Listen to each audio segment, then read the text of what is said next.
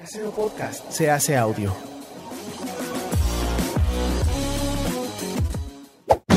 ¡Chavos, banda! Este programa es patrocinado por ustedes mismos. Si quieren apoyar nuestro proyecto, lo pueden hacer por medio de Patreon en patreon.com diagonal herejes el podcast.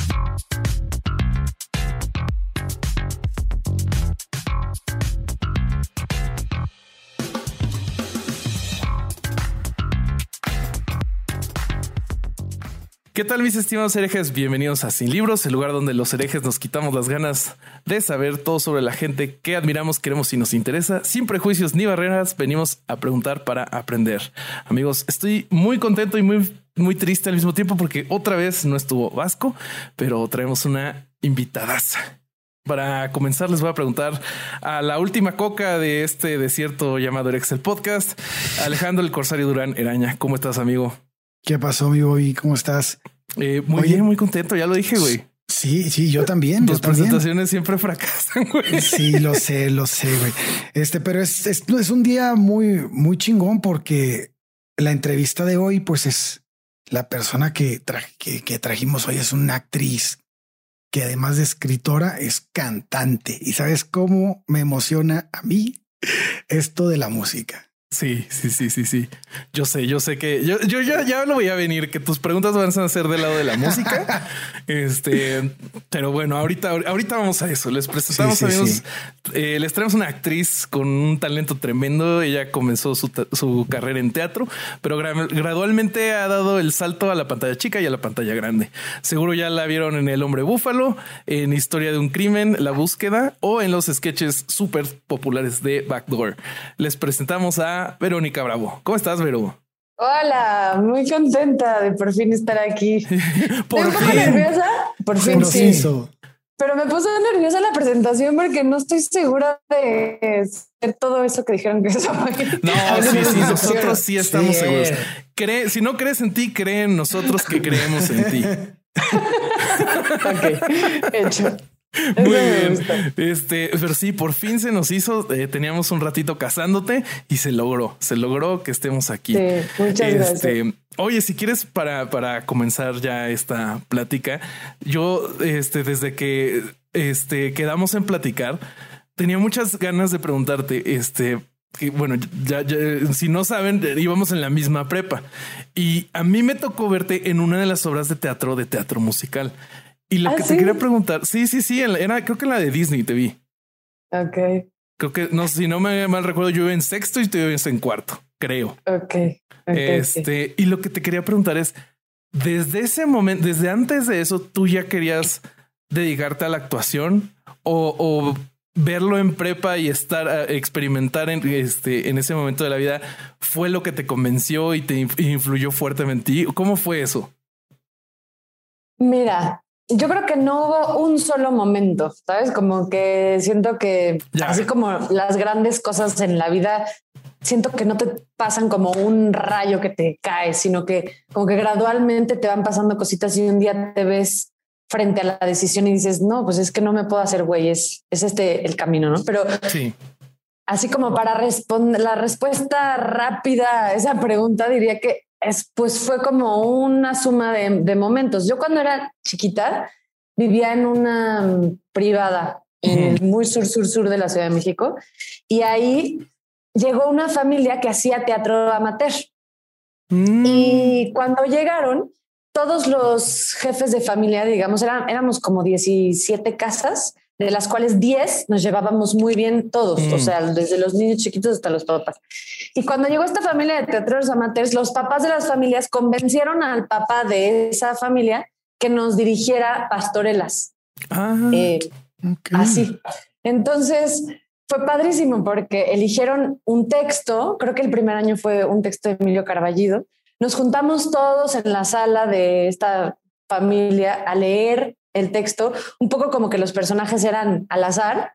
Y después de esa lectura te ibas a tu casa a dormir. Siempre eran en las noches, noches los ensayos, porque pues los papás que el trabajaban trabajo, también escuela, eran tarea, claro. Claro. Entonces hasta la noche eran los ensayos. Después de la primera lectura te ibas a tu casa, te ibas a dormir y durante la noche, por debajo de las puertas de cada casa, arrojaban sobrecitos cada sobrecito traía el nombre de un integrante de la familia de, de esa casa y a la mañana siguiente, pues tú te levantabas, veías el sobrecito por en tu puerta, agarrabas el que llevaba tu nombre y adentro del sobrecito estaba el nombre de tu personaje. Ah, qué que ya chido. estaba como asignado. Sí. Y eso se convirtió en un poco una tradición. Y la primera vez que arrancamos eso, yo creo que yo tenía como ocho años, una cosa así. Y Oye, qué padre colonia. Por aquí nomás asaltan. eran otros tiempos. Sí, sí, me queda claro. Sí, éramos muy ñoños en esa privada. No, está padrísimo. O sea, y, y entonces ya con base en tener tu personaje era para la lectura de la noche. Como que había una primera lectura en la que nadie tenía asignado Ah, ok, nada. se y leía, ya eh, después, y ya después ensayábamos, pero ensayábamos en forma. O sea, Sí. Este, sí, sí, sí, hacíamos un montaje muy en forma, ensayábamos durante, yo que sé, a lo mejor un mes o dos, no, la verdad no sé. A lo mejor estoy romantizándolo demasiado, pero sí ensayábamos mucho. Es que también cuando dábamos- uno es niño, los tiempos. Sí. Sí, sí, sí, te entiendo. Sí, te a lo mejor eran tres semanas y yo sentía que eran seis meses, Sí, sí. pero, pero sí recuerdo que había Y después hacíamos las funciones y por lo menos un fin de semana, si eran algo viernes, sábado y domingo, cobrábamos la entrada, vendíamos así, poníamos puestecitos de ponche y no sé qué. Y esas eran las navidades en mi privada. Qué bonito. Era súper bonito. Y siento que yo, que, que siempre me he considerado una persona tímida, introspectiva más bien. Como que ahí fue mi primera probada de la escena, ¿no? Como el Ujú. trabajo, la ficción. Este, y obviamente era Borreguito 3 en la primera. No, no Bueno, estoy pero inventando, se empieza, sí se empieza. Sí. Eh, pero así se convirtió un poco en una tradición. Después hicimos un- una pastora musical y así. Y siento que ahí se me metió por primera vez la cosquilla. Sí. Y yo creo que el segundo gran momento sí sería teatro musical Inumic, que curiosamente yo creo que no me dio como durante los ensayos de que casi todo lo que hacíamos en teatro musical era cantar y bailar, ¿no? Como Sí. que los ensayos consistían en eso, casi no había ejercicios de actuación. Pero cuando yo iba, creo que ya en sexto, o sea, ya después de Disney, que tú habrás visto, Sexto, Eh, creo que el después hicieron Tarzán. En quinto hicimos Tarzán y en, cuando yo iba en sexto hicimos José el Yo Soñador. todavía vi Tarzán. No me acuerdo quién me invitó y yo fui Ok. como exalumno y la vi. La que sigue ya no supe cuál fue. Ah, bueno.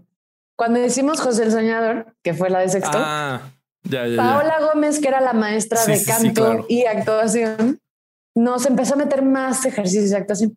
Y Ujú. en uno de esos fue que fue como, como que me cayó otro Mm. 20. ¿Cuál fue? ¿Cuál fue? Teníamos que, mm, como pasabas por voluntaria, ¿no? Ujú. este, todos tus compañeros estaban sentados en el piso, Paola te decía una situación al oído que solo tú conocías, la cual tenías que pues, tratar de representar, de vivir, de traer ahí al presente sin palabras, porque estaba Ujú. solo, como que todas eran situaciones en las que no se necesitaba mucho hablar. Y entrar, en la premisa era como entras a un cuarto, llevas a cabo la acción o sucede lo que, lo que Paola te dijo y sales del cuarto. Y los compañeros tenían que adivinar o interpretar qué había pasado, qué situación era. Y entonces Paola me dio mi situación que era entrar a despedirme de mi padre en el hospital, No mames. sin palabras, un poco como entrar y, pues sí, despedirme y salir. Y fue muy bonito, de esos momentos que mm, te dejas de juzgar, que dejas de pensar nada, pendejadas, yo qué sé, y como que te vuelves una especie de conducto de ficción, no sé, muy, muy inexplicable, suena así místico, como si, pero pasa, pasan esas cosas. Y así entré, vi a mi papá, le dije lo que le tenía que decir con la mirada, me salí y, y cuando como que salí y, y- y rompimos el ejercicio y vi las miradas de mis compañeros y, y Paola les preguntó, bueno, ¿qué pasó? ¿Qué vieron? ¿Qué sintieron? Y como que cuando constaté que no, que había pasado como sin duda alguna y, o sea, no sé, como que fue Auténtico. Sí, una comunicación muy real Em, sí, algo dije, creo que esto me pone, o sea, creo que nunca me había sentido tan casi high, ¿sabes? Como opuesta, como esto que acaba de pasar. Y yo creo que ahí y luego otro gran momento, y a mi respuesta rápida. ¿eh? No, no tiene que ser rápida, al contrario, estás perfecta. Sí, el chiste, es, el chiste es que te conozcamos más, a mí me encanta. Hubo un tercer momento importante para tomar la decisión, que yo creo que la verdad fue el que me terminó por decidir, que no fue una probada de ficción, esta más bien fue una plática con mi papá, que mm, íbamos camino a Querétaro a visitar familia y por alguna razón íbamos solamente él y yo en el coche, lo cual no era muy habitual. O sea, que fuéramos solamente él y yo. Sí. Y mm, yo iba en sexto de prepa y mi papá me preguntó, bueno, ¿y qué? Así como casualmente, ¿qué, qué quieres estudiar? Y pues saqué mi lista de respuestas correctas, ¿no? Que saqué mi lista de respuestas correctas que, que, tenía como preparadas, que le respondía a todos los adultos, como, mm. pues así, ya ni me acuerdo la verdad bien que le contesté, le dije psicología, cirujano, no sé bien que, y me dijo, oye, ¿y actuación qué tal? Como que yo dije, no, bueno, sí me gusta mucho, pero es un mundo muy complicado y hay muchas drogas y este, la respuesta de un adulto, ¿no? no, lo que uno cree que el otro quiere escuchar. lo que yo sabía que él pensaba o creía. Y, me, y también le dije, la verdad, tampoco sé si tengo lo que se necesita. Era un poco como mi, mi mm. mayor miedo, ¿no? Y me decía, pues mira, yo te vi en tu montaje de La Bella y la Bestia que hice en secundaria y luego te he visto en tus tres años de la prepa en los musicales y yo veo como el compromiso que le metes porque teatro musical y númica era de lunes a viernes después de clases, luego los fines de semana íbamos a construir la escenografía, era un estilo de vida. Sí. Como que me decía, yo veo que estás ahí y que le inviertes muchísimo, que te encanta y que además lo haces muy bien, o sea, lo que yo he visto, ¿no? Me decía. Y mm, drogas vas a encontrar en todas las carreras, este, todo, digamos que todo lo luminoso y todo lo oscuro está en el mundo, te lo vas a topar en cualquier lado, así es que ese no puede ser tu criterio para tomar una decisión de ese tamaño, ¿no? Es como que todos los argumentos que yo medio que le iba sacando, él me los desarmaba lo cual en sí ya era muy choqueante porque era como si él defendiera que yo estudiara actuación, cosa que jamás, no solamente por, por, por la figura de mi papá, que si era una autoridad, era un hombre serio, este... Tú nunca lo viste venir. nunca lo vi venir.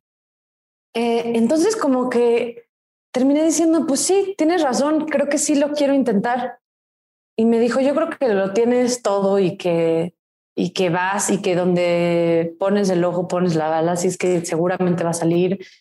Y años después me confesó que se cagaba de decirme esas cosas, ¿no? O sea, que me lo estaba diciendo a la vez que decía, puta, o sea, ojalá. Le estoy arruinando la vida, ¿no?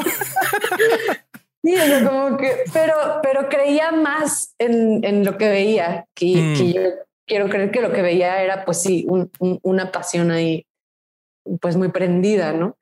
Y pues ya ese, ese en realidad creo que terminó de ser que en mi casa siempre me apoyaron, que claro. nunca se, se cuestionó dos veces, que sí, siempre me sentí muy apoyada. Entonces ahí fue que terminé de decir. Ahí fue donde terminó de cerrar la decisión.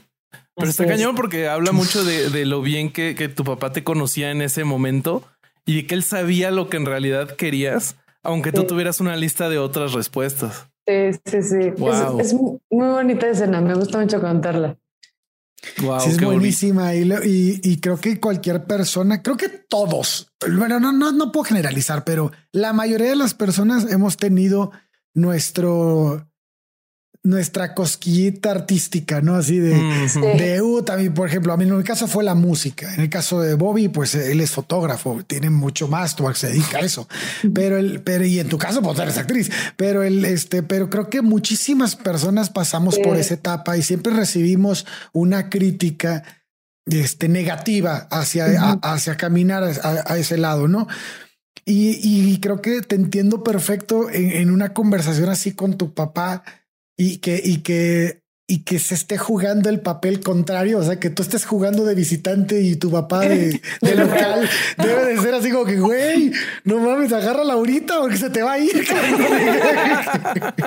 claro, claro, por supuesto. No sé qué está pasando, no sé qué chupó, pero ahorita. Pero ahorita es el momento, por supuesto. Y qué chido que, que, que lo pudiste, que lo pudiste hacer realidad y que lo estás haciendo realidad y que, y, y, yo lo veo, pues yo soy papá y lo veo así como que, que, que mi hijo me dijera algo así. Tú como papá tienes que estar este, consciente de que si estás viendo que, que hay talento y que está desarrollándolo y, y la entrega hacia, hacia, hacia eso, tiene, tiene, no te queda de otra. o sea, no hay forma. No hay forma. O sea, si ves a alguien que no lo tiene, que ves que no le echa ganas y que, y que realmente no tiene una, no está casado con eso, pues dices, híjole, pues no le entres porque no te va a ir bien. Para estar ahí tienes que estar 100%. Y si tu hijo está al 100%, tienes que estar, le vas, güey, ¿no? Sí, como que hay que ser valiente también como papá, ¿no? Y decir, ni modo, no me, no me gusta, yo no habría escogido esto para él o ella, pero están ahí. Hay, hay, que ser valientes, sí. Sí, y, fíjate que hace poquito escuchaba una entrevista en donde decían, ¿qué hecho esas personas que se dedican? O sea, tú siempre tienes aptitudes, ¿no? Y tienes capacidades para ciertas cosas y para otras no, ¿no? Y entonces dices, en, a veces dicen que encontrar esas capacidades es muy fácil. Y, yo creo que no. O sea, la mayoría de la gente termina dedicándose a cosas para lo que no es bueno. O sea, para lo que la sociedad marca que debería de ser. Claro. Pero realmente no eres bueno desarrollándolas. Tal vez muchas veces no eres feliz. Pues es que si no eres bueno desarrollándolas es porque no se te da y pues vas a batallar y vas a hacer, te va a costar mucho más trabajo que a veces algo que, que, que, dices, es que tal vez no me va a dar dinero, es que eres el mejor, güey. Claro.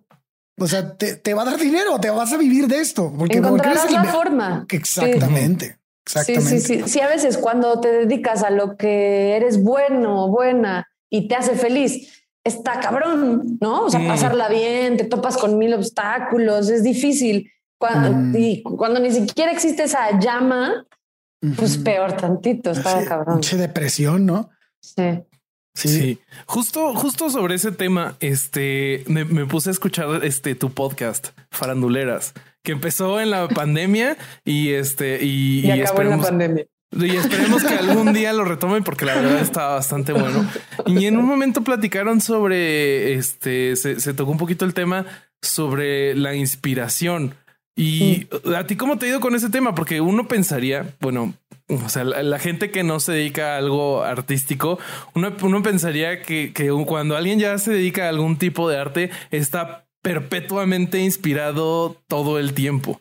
¿Cómo te ha ido a ti en la actuación? Porque, por ejemplo, uno también querría, este, podría pensar que para actuar es, ah, memorizar un texto, ir y escupirlo y que no necesitas ningún tipo de inspiración. Entonces, ¿cómo te ha ido con la inspiración? Ay, me lo preguntas en un día particular. Híjole, perdón. A ver si no lloro. Perdóname, pero... Te acabas de convertir en Jordi Rosado. Vas a hacer llorar al invitado. No, no, no. Este. Mm, yo creo que cada quien le pasará distinto, ¿no? Este, Sí, creo que hay gente que vive perpetuamente inspirada, que son como muy geniales, son muy generosos, son muy perceptivos y que de todo se alimentan y que todo les motiva y que todo les parece. Creo que sí, creo que son, son espíritus muy generosos porque ven el mundo como ah, huevo, este, o sea, de este personaje, de este proyecto, de este, como que son buenos para enfocarse en lo, bonito y de ahí, pues sí, extraen inspiración. Y mm, me gusta creer que trato de mantenerme en ese estado y que cuando, cuando no se siente tan orgánico o tan fluido, sé eh, activar como los gatillos necesarios para reactivar mi inspiración, ¿no? Como me acuerdo que, que cuando estudiaba eh, en el CUT, actuación, una maestra nos decía, sí, la inspiración se convoca, ¿no? Como hay rituales para provocarte la inspiración y eso sí lo creo totalmente. Y luego no, no, tienen que ser cosas tan grandes, ¿no? Como irte a caminar sin prisa ni destino a pensar en tu personaje. De ahí puedes, sí, puedes abstraer así como un mundo de inspiración y decir, ah, huevo, quiero probar tal y tal y tal y tal y te vuelves a sentir motivada ahí. Pero sí es verdad que me pasa a veces que digo, no sé bien, más que falta de inspiración, bueno, supongo que es la misma cosa, como que pierdo el sentido a veces. Ya. Como que digo, sí, como... O sea que igual y si te hypeas en el momento de salir o al escenario o este a la filmación, pero que regresas a tu casa y puedes tener algún momento de ok, salí y lo hice, pero ¿para qué? ¿No? Sí, un poco esa pregunta, como de ¿y qué, qué aporto yo con todo esto? Este, ¿vale la pena que me clave horas estudiando y me malviaje cuando no sale y me sienta tan pinche chingón? ¿Puedo decir groserías? Sí, claro. Pues que quieras. Me ofende que preguntes. Pero es que luego ya no sé. No, no, luego, no. luego, me siento como que digo, ay, sí, pues es un podcast, ¿no? Y, me ven con una cosa así de... Así, no puedes hablar así, lo ven niños de seis años. no. ok, bueno, gracias por el permiso. Este, sí, como vale la pena todo lo que se le, invertimos todos. Em, no sé, como que a veces pienso Luego siempre concluyo que sí, que claro que vale la pena, que claro que tiene sentido contar historias, que claro, que vale la pena el ejercicio actoral de salirte de tu cabeza y meterte en otros zapatos, que por supuesto que construyes un mundo mejor, que es cultura y es entretenimiento y es risas o mm, catarsis o y que sí, claro, que por algo la ficción sigue en sus 10.000 lenguajes y sus 10.000 versiones posibles, acompañándonos a la a la humanidad y que la tecnología avanza, pero no deja atrás a las ficciones. O sea, se las jala con ella porque las necesitamos, ¿no? Entonces termino concluyendo que sí, pero a veces como más en un nivel existencialista, como que es ahí donde digo, ay, no sé, ya a veces como, o si no estoy logrando encontrar lo que me piden o como siento que el personaje está muy lejos de mí y lo veo como una cosa abstracta y digo, sí, ¿será que sirvo para esto? Se hace, o sea, sabes, como que hay, a veces sí me pierdo ahí. Pero creo que eso es, eso es muy del artista, ¿no? Porque este, creo que cuando, cuando hacemos arte, creo que nos olvidamos de algo muchas veces. Es, y es que creemos que es un mensaje único. O sea, eh, decimos, ¿sabes qué? Voy a, voy a hacer esta canción, voy a hacer este papel, voy a hacer, escribir esto para comunicar esto en específico. Pero nos olvidamos de que quien nos escucha o quien nos ve o quien nos lee está interpretando cosas muy subjetivas de nuestro trabajo y que, a, e, y que a esa persona lo va a alimentar de una manera tal vez muy distinta a, al, al, objetivo con el que lo creamos. Entonces, pienso que eso siempre debe de estar en nuestra cabeza, porque a ver, este, el mensaje no es único y, y, y si lo hago bien y si logro transmitir lo que yo quiero transmitir, seguramente voy a transmitir 20 mil cosas más que ni siquiera estoy viendo, ¿no? Y, creo que eso es, es de las cosas más valiosas al momento de hacer arte. Y, creo que lo transmites bastante bien. En el, mira, te lo voy a poner bien fácil. En el, el, episodio de, de, Backdoor de Harina, ¿no? en, en, ese, en ese episodio es un episodio que realmente es muy cómico, da mucha risa. Tal vez, tal vez este, lo que se, lo, que se quiere transmitir tal vez pudiera parecer que no es tan profundo, pero lo que me transmitiste a, tú, y, la, verdad es que Tato y tú son, son personas que en el, en el, al momento de actuar me transmiten cosas muy rápidamente con sus gestos, con sus, con su forma de actuar. y con, y con, con el papel que como que se entregan muchísimo. Y en este de, de, harina, como en, ahorita voy a poner ese ejemplo, ahorita vamos a hablar de otros, pero en ese en específico, yo siempre que lo vi, cuando me reí, dije, qué buen papel, o sea, qué, qué, qué, qué buenas caras, qué buen, qué buen, este, qué buenas respuestas, qué buen tono de voz, que, o sea, todo esto me lo transmitiste muchísimo y me dio muchísima risa. Y entonces, este, dije que como que el papel no tenía, tal vez no tenía un guion muy largo, no tenía mucho que decir, pero me transmitiste demasiado. Y es un, y es algo que es comedia, o sea, es algo que era muy rápido. y entonces, y ves otras series como, como por ejemplo la de Netflix que tienes eh, de, este, siendo la mamá de Paulette. La búsqueda, A la búsqueda y, y wow, o sea, te quedas, ahorita yo quiero, te quiero hacer una pregunta yo y, de eso, y Vasco mandó una pregunta respecto de esa serie en particular, porque creo que, creo que ahí, este, logras dar un mensaje que, ay, cabrón, de como, como actriz que, bueno, a mí me pegó, porque el caso es muy duro. El caso es, sí es. el caso es, es este, no sé si no la ha visto, el quien nos está escuchando, por favor, vaya a verla. Vayan, vayan. este es, se me hace que, que logras mucho, que logras mucho al momento de actuar y regreso al punto con el que empezamos. Logras transmitirnos cosas que probablemente no te estás dando cuenta por estar haciendo un papel que lo haces muy bien. Entonces, sí, pienso que, que, como artista eso es, eso es increíble y, y, que, y que pienso que probablemente eso fue lo que vio, vio tu papá o, vieron las personas que han confiado en ti. E, es esa, esa facilidad de transmitir el mensaje y de llegarle a tanta gente, creo que es buenísimo. Sí. Qué bonito. Sí, se aprecia mucho desde el lado de la audiencia y creo que este puedo hablar por los tres, hasta por el que no está, cuando, cuando digo que, que, nos gusta muchísimo lo que has hecho. Muchas gracias. Sí, perdón, adelante.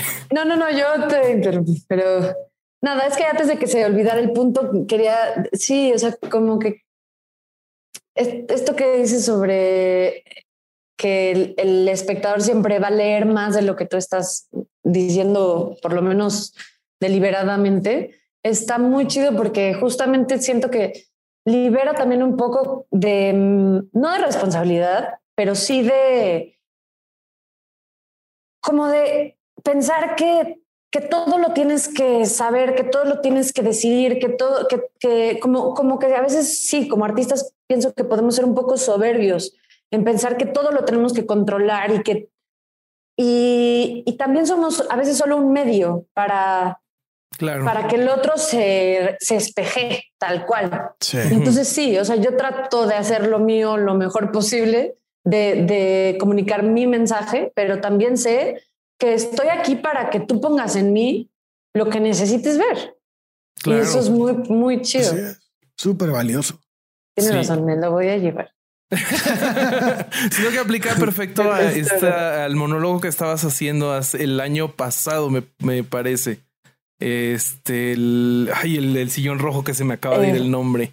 Visceral. Visceral. Sí, sí, sí. Siento que, que justo aplica perfecto porque eh, es un tipo de, de, de, obra en la que está hecha perfecta para que seas un avatar, para que la persona se proyecte y cualquier tipo de duelo y, o, o, cosa, o dificultad que haya estado pasando, este lo proyecte en ti. Y según lo que estuve escuchando en, en otras entrevistas, que sí te llegó mucho ese mensaje, ¿no? De que gente te decía, güey, o sea, es que sí, yo vi esto, yo, yo, esto, lo que hacía tu personaje así, a mí me pasó así. Sí, sí, sí.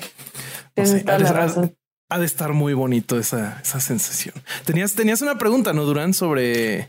Sí, a mí me gustaría saber, antes de entrar a la otra, el de lo de Paulette, me gustaría saber cuál ha sido el papel más difícil que has hecho en, tu carrera. Porque, bueno, yo a mí sí, sí, sí me lo, sí, sí, como, como alguien que, que sigue tu carrera, diría, puta, qué difícil hacer a la mamá de Polet, pero no sé si ese es el más difícil. O sea, por todo lo, el, sentimiento que puede traer un personaje así, hacia el quien lo hace. Pero no sé, tú, a ti, cuál se te ha hecho el más complicado. Fíjate que como que te iba a decir así una mezcla de varios, pero, pero no. Sí, yo sí creo que sería Lisette Farah, la mamá de Paulette, porque no solamente el personaje que es, ¿no? Por un lado. Por otro lado, siento que había todo un dilema ético en mi cabeza, y no solo en la mía, sino como en todos los que hicimos esa serie. E, e, es una persona que está viva y que vivió las consecuencias. Su vida cambió por este evento de su vida que, queremos contar, que mm, no es una plataforma pequeña, que probablemente tendrá muchas vistas y que a lo mejor hacer este producto o este contenido le puede traer otras consecuencias a esta persona por no hacer nada, ya, ¿sabes? O sea, solo por ser ella.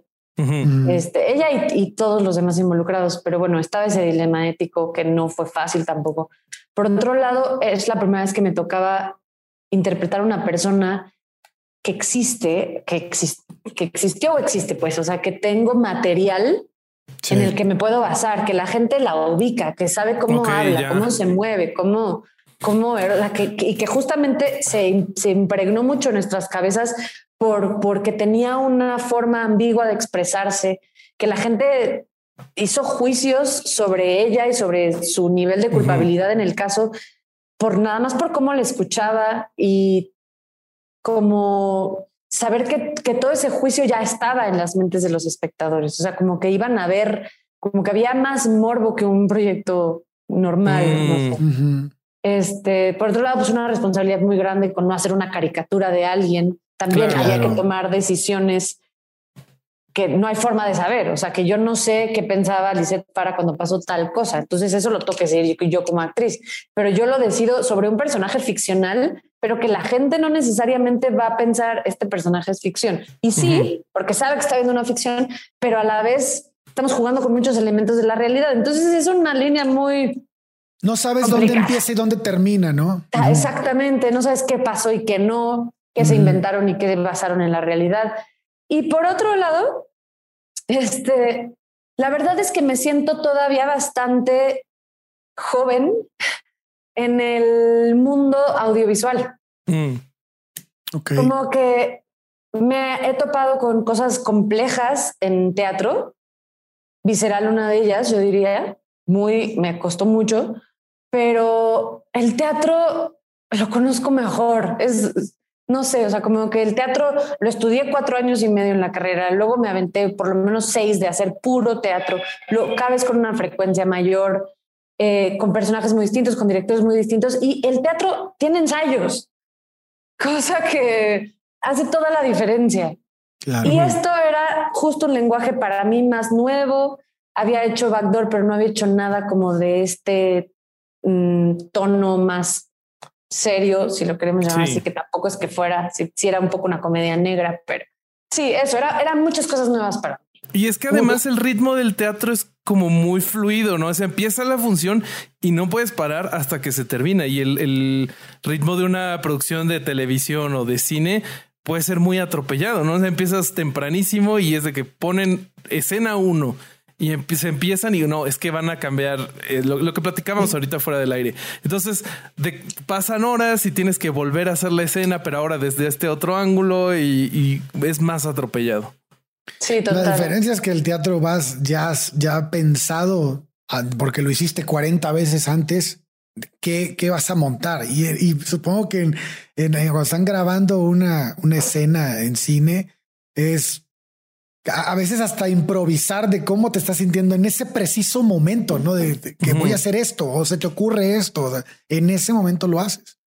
Sí, sí debe ser bastante complicado. Sí, sí hay mucho. O sea, obviamente se trata de diseñar lo más posible también en cine.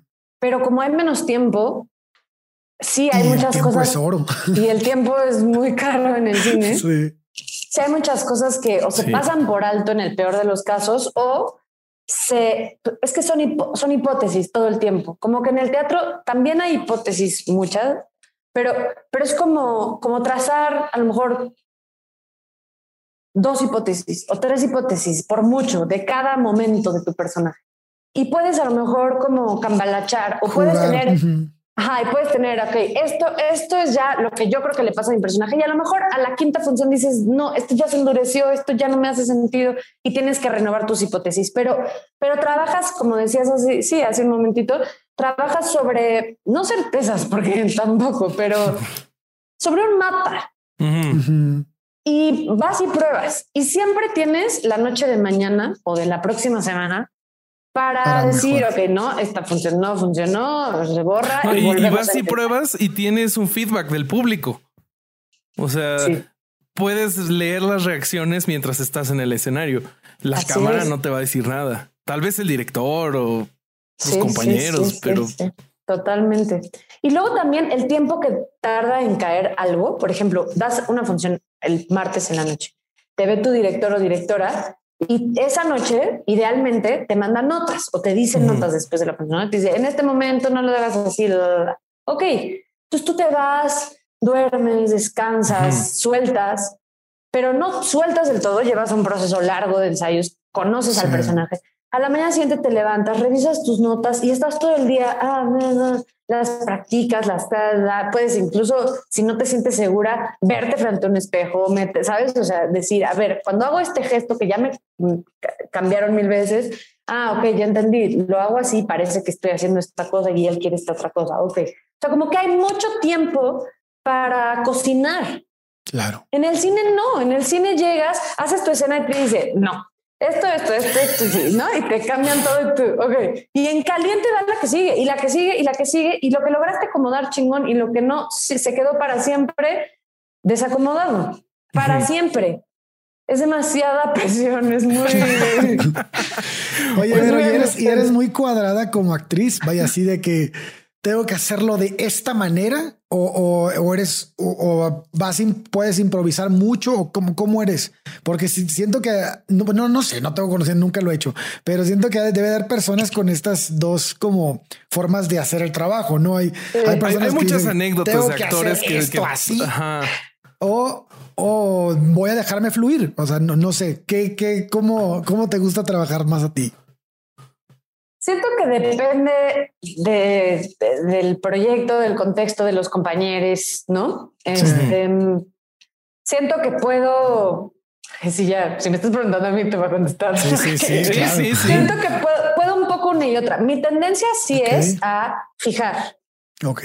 Tiendo, tiendo a sentirme más segura cuando sé perfectamente qué va a pasar.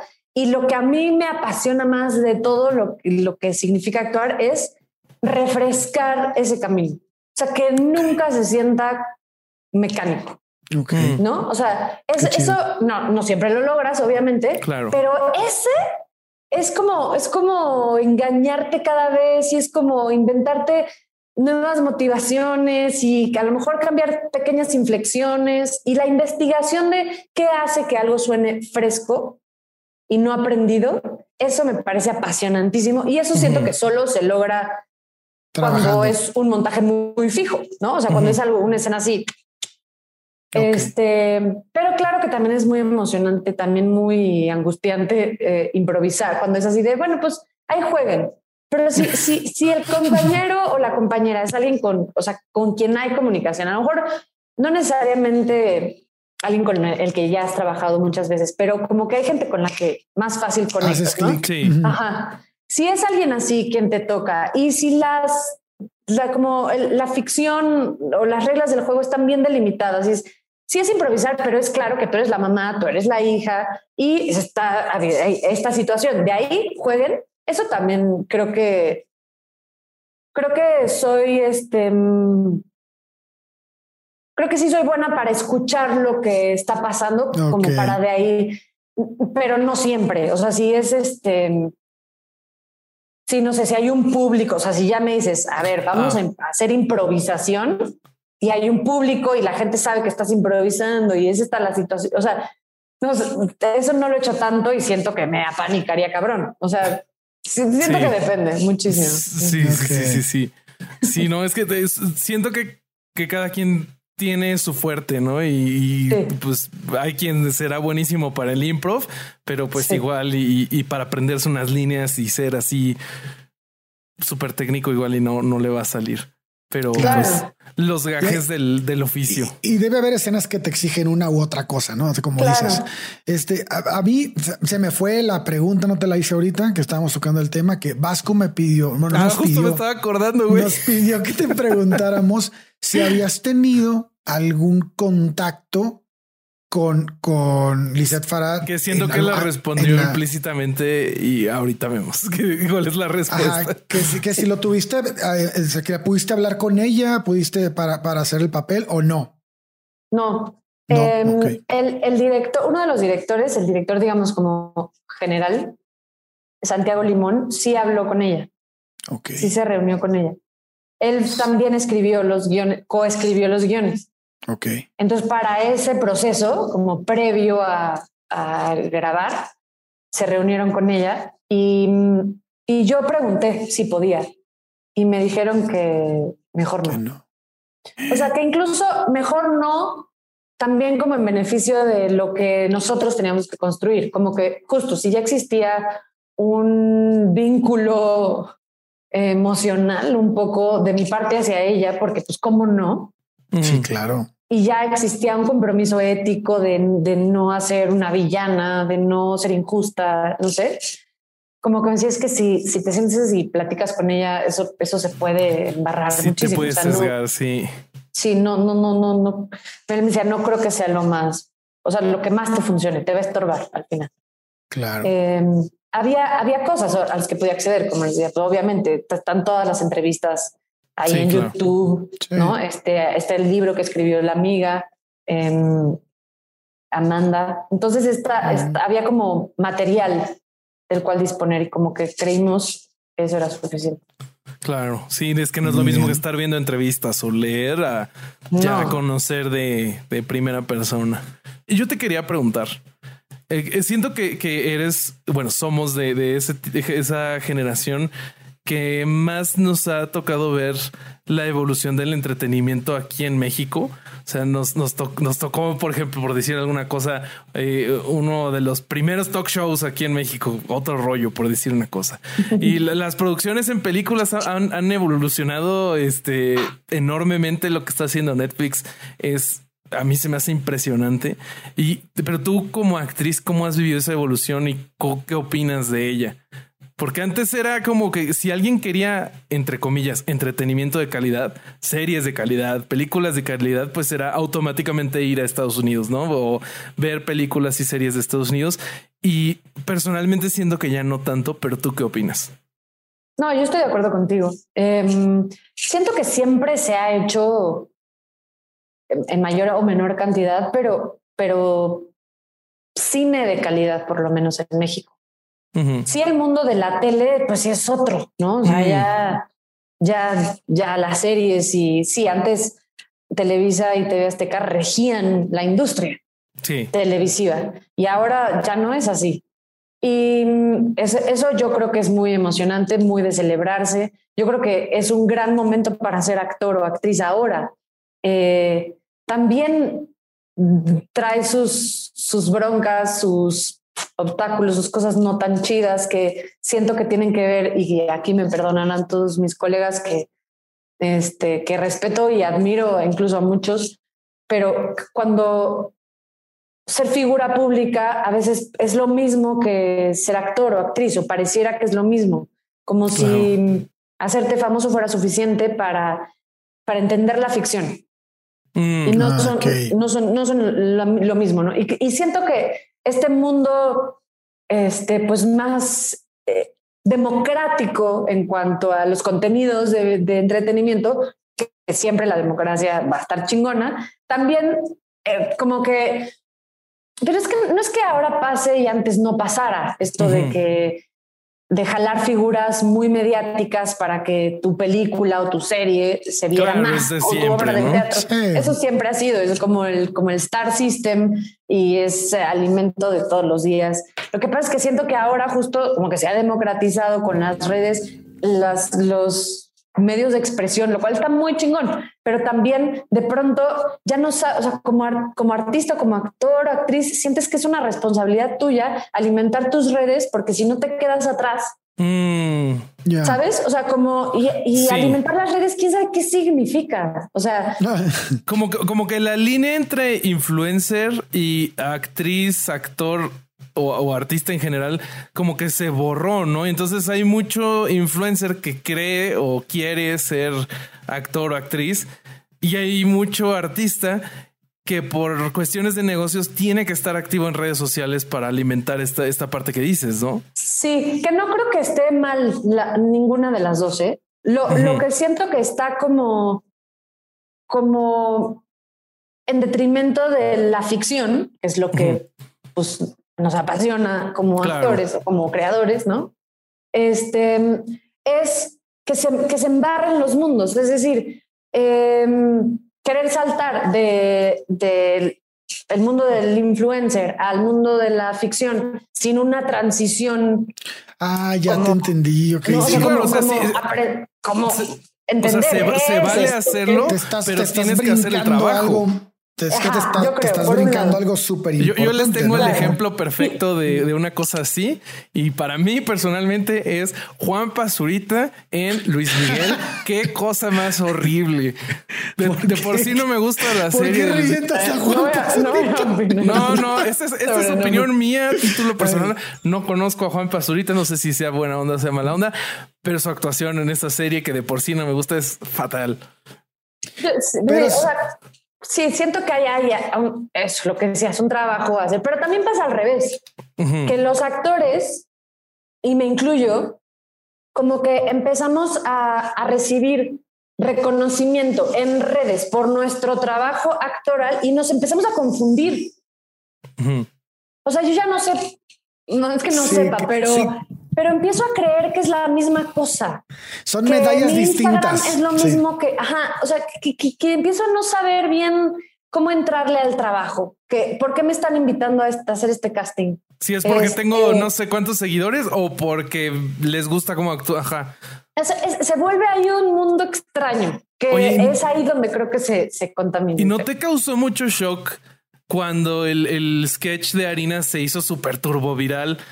Supongo que de repente te, llegó un montón de atención que, que antes igual era bastante menor. O sea, no es lo mismo ser la niña que hace teatro musical en UMIC a tener cincuenta y tantos millones de vistas en YouTube. Sí, no, no, no. Sí, sí, ¿Te causó mucho shock? Fue gradual. Mm. Em, y luego tampoco fue así avasallante. No es que yo mm. tenga aquí afuera de mi casa paparazzis, ¿no? O sea, no. Entonces, sí, sí fue un poco choqueante, pero también esto, o sea, me he dado cuenta que sigue pasando. Como mm. que al principio fueron solo los seguidores en Instagram, por ejemplo. Y claro, hay algo que cambia. Dices, ah, tengo que subir fotos y tienen que ser fotos pues, más chidas. Y, tiene, y tengo que subir historias todo el tiempo. Y todo el tiempo estaba refrescando mi, ya sabes, este, mi feed como para ver cuántos seguidores aumentaba o cuántos likes a la nueva foto. Puta madre, no. Sí. Tuve que tener un Zoom con mi hermana que, que vive en Buenos Aires. Así de, güey, necesito ayuda porque no sé, no sé cómo despegarme del Instagram. Y, o sea, como que mi, hermana que es muy, como no es muy chida, como que me enlistó cosas, o sea, más que terapearme me dijo, a ver, ¿por qué no subes te haces, te, pones este, este objetivo, subir una foto al mes. Eh, y subirla y no leer los comentarios, intenta. Y las historias, úsalas nada más para promocionar chamba. Y así, ¿no? O sea, como que me dio una lista de que mm. no es que la siga al 100, pero que sí dije, sí, ok, lo, úsalo como un instrumento, no lo ves como tu enemigo, pero tampoco como tu adicción, ¿no? No puede ser ninguna de las dos. Bueno, ese fue un primer así, verga, ¿qué es esto? Siento que en, algún momento lo pude acomodar y después han pasado otras cosas como, bueno, que así que te paren en la calle y te pidan una foto o así, eso siempre es así, siempre es bonito, o sea. Que te reconozcan en la calle. Claro, eso es muy chido. Ya, ni siquiera la foto, que te reconozcan de eso, así como de wow. Sí, se siente muy chido. ¿Y sabes qué se siente más chido? No sé por qué, pero me gusta muchísimo cuando me dicen, o sea, veo la cara, ¿no? Y digo, ah, pues sí, harina, digo, sí, así como que pongo mi cara de. Sí, sí, sí soy. no, como que según yo no me doy cuenta, ¿no?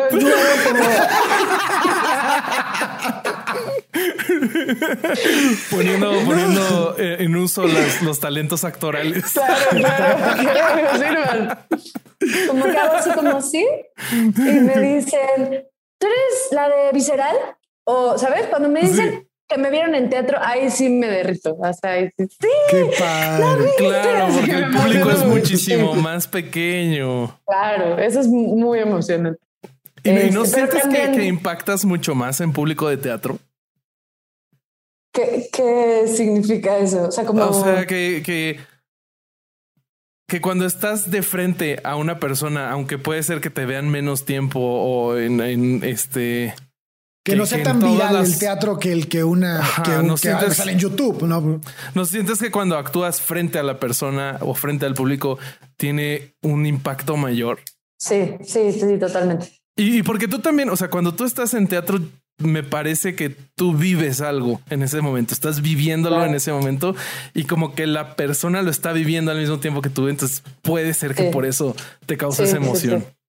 Sí, totalmente. Sí, es como encontrarte un viejo amigo que no sabías que era tu amigo, aparte. ¿no? o sea, porque, porque aquí tú no sabes quién la vio, pero definitivamente hubo un diálogo y hubo, pasaron cosas y en el ideal, ¿no? Pero, pero sí, uno trabaja todas las funciones para que todas las funciones pasen cosas chidas.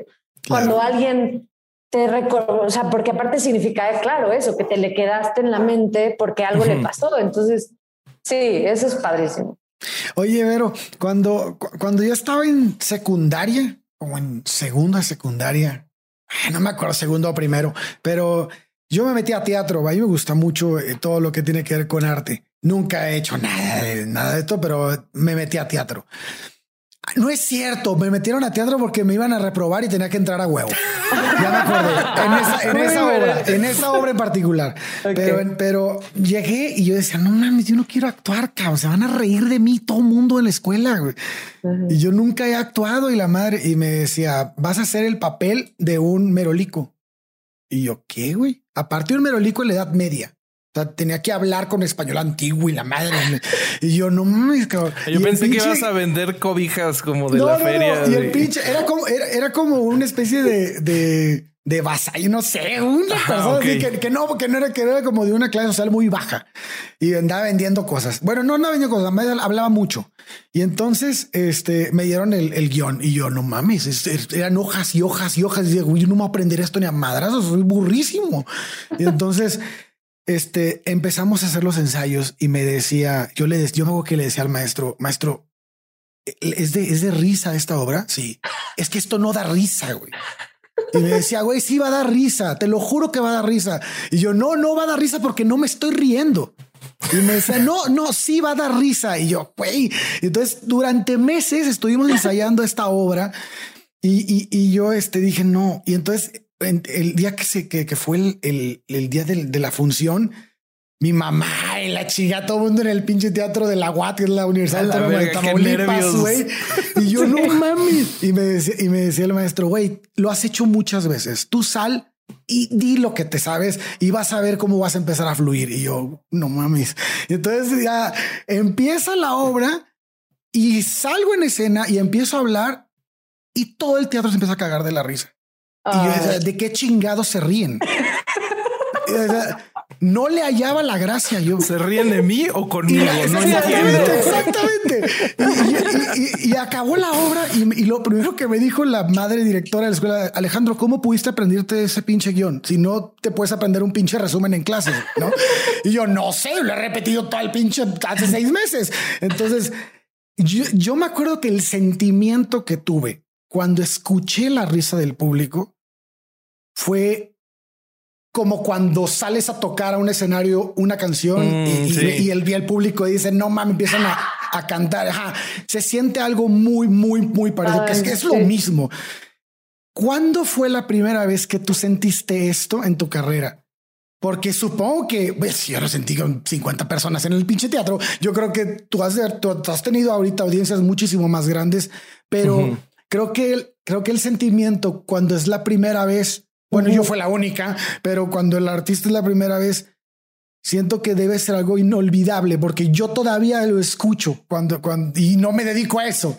Ay, deberías ser actor. No, yo creo, yo creo que toda la gente en el universo debería de tener alguna experiencia en teatro por lo menos una vez en la vida. Claro, Una claro pa- que la sí. pastorela, lo que sea, pero una vez por lo menos háganlo. Sí, sí, es impresionante, es impresionante. Pe- Pero a mí sí me gustaría saber cuándo fue para ti. Ese, ese momento lo siento así, cabrón.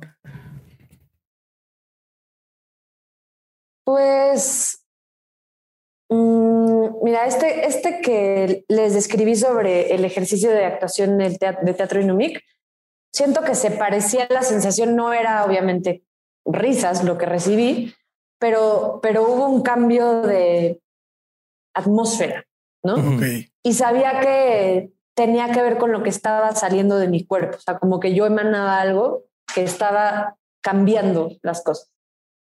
Pero, pues sí, fue un ejercicio así, pero, pero yo siempre digo que ese fue como mi descubrimiento de la ficción, o sea, como que Ajá. ahí entendí el poder que tiene uh, la imaginación de una sola persona. Ajá. Em, pero sí tengo una más o menos parecida, me, me acordé sobre todo por lo que dijiste de, de que se ríen. pero en mi caso, o sea, lo viví como, como algo jodido. O sea, yo también sabía que estábamos haciendo una comedia, pero, en- pero fue hasta el CUT, hasta la carrera de actuación. Ujú. Em, y fue hasta segundo año, me parece. Bueno, es, es que tengo, bueno, no te voy a contar. Eh, que hicimos ejercicios de pequeñas obras de Anton Chekhov, que son comedias. Ujú. Anton Chekhov, sus tres obras más importantes son tragediones, bueno, piezas, pero son así densísimas, los destinos de sus personajes son horribles, muy, muy fuertes.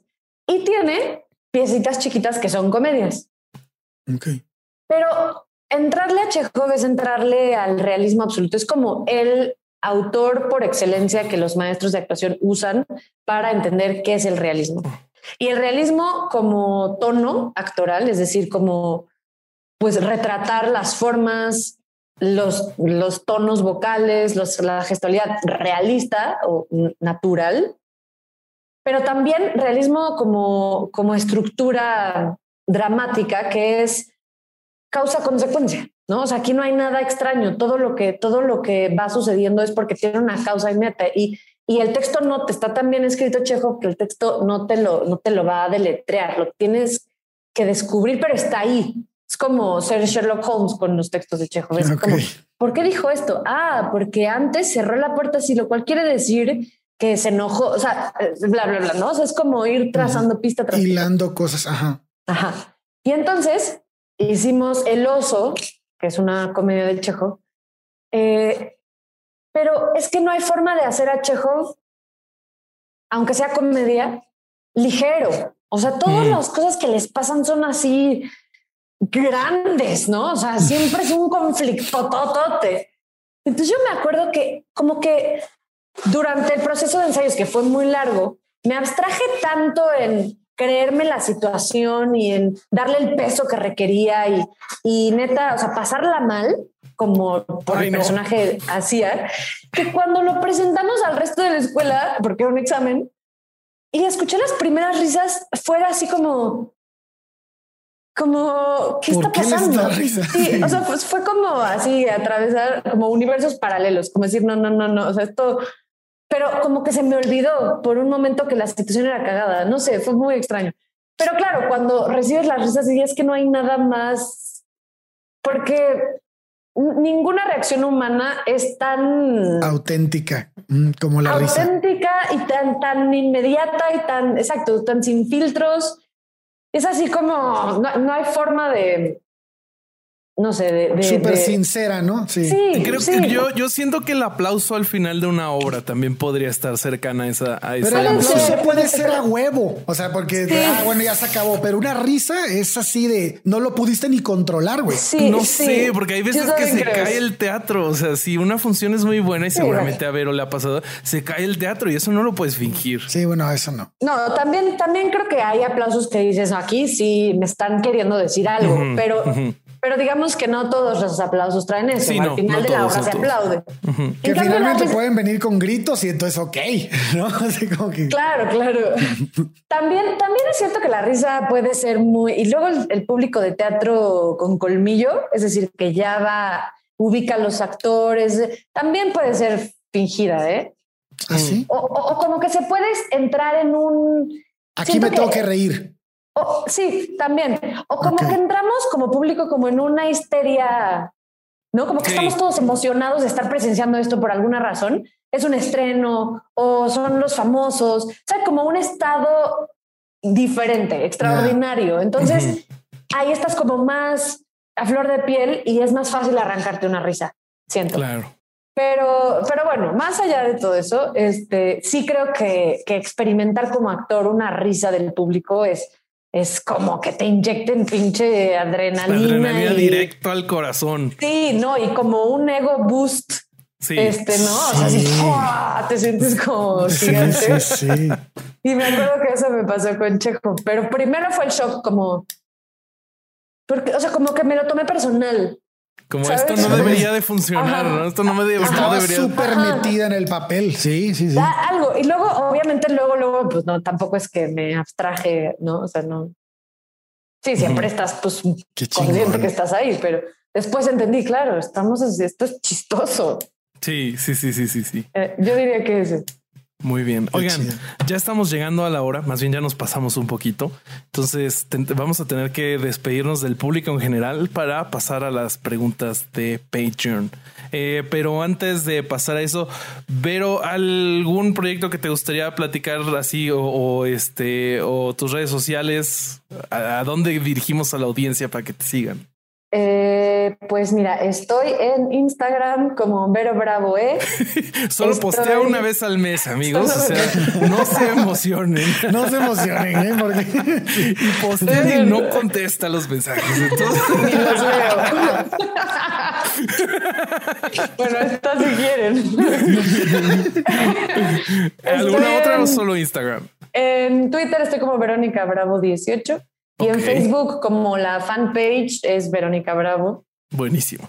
Y sí quiero decirles que en diciembre van a haber solo ocho funciones de Visceral en el Teatro Benito Juárez. Ah, buenísimo. dos semanas de diciembre, de jueves a domingo. Así es que si quieren ir, es un monólogo muy chido de Adrián Vázquez. ¿Boletos sabes en dónde o...? Yo creo que mm, directo en el teatro seguro, pero pero en la página de Benito Juárez, de Teatros de la Ciudad, la verdad, pero si siguen mis redes, ahí lo anunciaré. y si no, como quiera, lo investigamos y lo ponemos. Lo investigamos y lo ponemos en la descripción para que no se pierdan. Eh, nosotros, Durán, ¿qué onda? Este, acuérdense, amigos, que, que, tenemos otro programa que es Herejes, donde platicamos de diferentes temas. Ya lo conocen, este sale los domingos y nuestras redes sociales son herejes-el podcast en Instagram. Eh, estamos como vasco.ereje, corsario.ereje y bobby.ereje. Y listo, creo que con eso podemos cerrar esta parte para hacer las preguntas de Patreon. ¿Podimo? ¿No vas a decir nada de Podimo? Ah, a ver, dímelo tú, güey. Ah, bueno, tenemos seis episodios en Podimo y este están muy buenos. Son Crímenes del Vaticano, Norberto Rivera, eh, legalización de drogas, trabajo sexual, trabajo sexual, y me falta uno, ¿no? Eh, el más este legionarios de, Cristo. Legionarios de Cristo. todos, sus, todos sus negocios. Ya tenemos uno de Maciel, pero este es de todos los negocios para que no, es una porquería, pero bueno, ahí los vemos. Ahí los vemos. Y, la merch. Ah, ya, ya hay mercancía. Ahí está. Este, bueno, pues por lo pronto logramos otro miércoles sacar adelante un programa sin haber tocado los libros. Hasta la próxima, Muy bien. Bye.